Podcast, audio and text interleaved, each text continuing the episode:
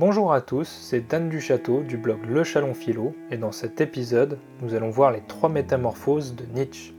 Dans son ouvrage Ainsi par les Zarathustra, Nietzsche explique que l'être humain doit passer par trois formes afin de devenir celui qu'il doit être.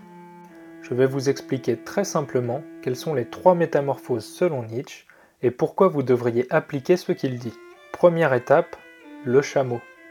Il représente l'être humain portant ses fardeaux ainsi que ceux de la société. Il est écrasé par le poids de tous les tu dois. Par exemple, tu dois être gentil, tu dois être attentif, tu dois travailler à l'école, tu dois... Oups, désolé. Le tu dois est devenu quelque chose d'un peu ronflant pour moi. Pourquoi Nietzsche utilise-t-il le chameau? Car il est le porteur par excellence. On le charge encore et encore c'est le rôle que l'homme lui attribue dans le désert.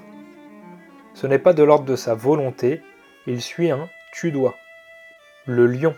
Pourquoi le chameau doit-il devenir lion? Afin de pouvoir se débarrasser de tous ses fardeaux, le chameau doit se transformer en lion pour terrasser le terrible tu dois, qui pèse sur lui telle une épée de Damoclès. Par exemple, si quelqu'un dit au lion tu dois, il répondra non, je ne veux pas. Le lion est donc la première force d'affirmation par le rejet de l'ordre instauré par autrui. Pourquoi Nietzsche utilise-t-il le lion? Car le lion est considéré comme le roi des animaux, il est féroce et combatif, ainsi, il ne se laissera pas aisément mener par la baguette, l'enfant. Pourquoi le lion doit-il devenir enfant? Le lion est capable d'anéantir le tu dois, mais il n'est pas capable de dire je veux. C'est pourquoi il doit se transformer en enfant car l'enfant est innocence et émerveillement à chaque instant, ce que l'adulte ne possède plus. L'enfant est créateur, imaginatif, il est dans l'auto-approbation de ses actes sans se soucier du regard d'autrui. C'est pourquoi Nietzsche le considère chez l'adulte comme une évolution et non une régression.